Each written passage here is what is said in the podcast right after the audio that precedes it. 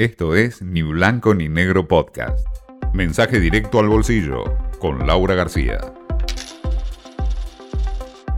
El veranito cambiario se extendió más de lo que muchos esperaban, pero parece que ya se cortó.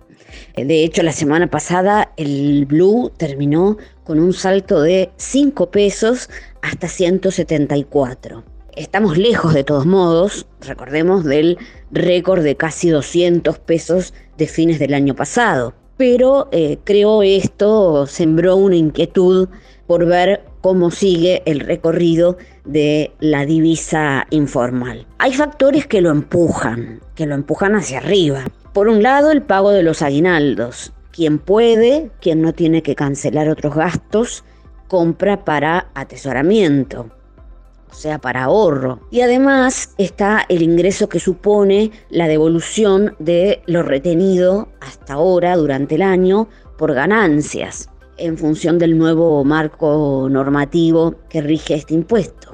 Así que ahí hay un caudal de, de, dinero que se dirige al dólar informal. También es cierto que venimos de una semana con noticias que no levantaron mucho el ánimo. Por ejemplo, que se haya confirmado, si bien ya estaba muy anticipado y era algo que se veía venir, que la Argentina dejó de ser un mercado emergente para volver a ser un mercado frontera o fronterizo. Son los mercados de mayor riesgo a los que no pueden apostar la mayoría de los grandes fondos de inversión y que implica prácticamente caerse del mapa bursátil. Y además, bueno, hubo funcionarios que salieron, cometieron el clásico error de salir a descartar una corrida.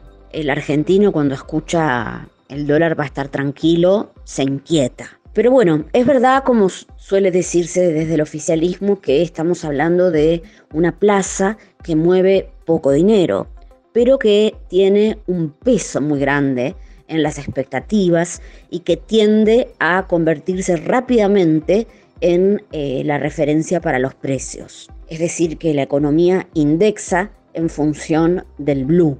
Toda la primera mitad del año, no obstante, fue más bien tranquila y el central estuvo en control. Ese es el punto positivo, a favor, que destacan los analistas. De hecho, compró en la primera mitad del año unos 80 millones de dólares. El hecho de que no haya un deterioro de las reservas, sino que las arcas estén relativamente más provistas, genera cierta tranquilidad en el sentido de que tiene poder de fuego para salir si es necesario al mercado y ponerle un techo al blue.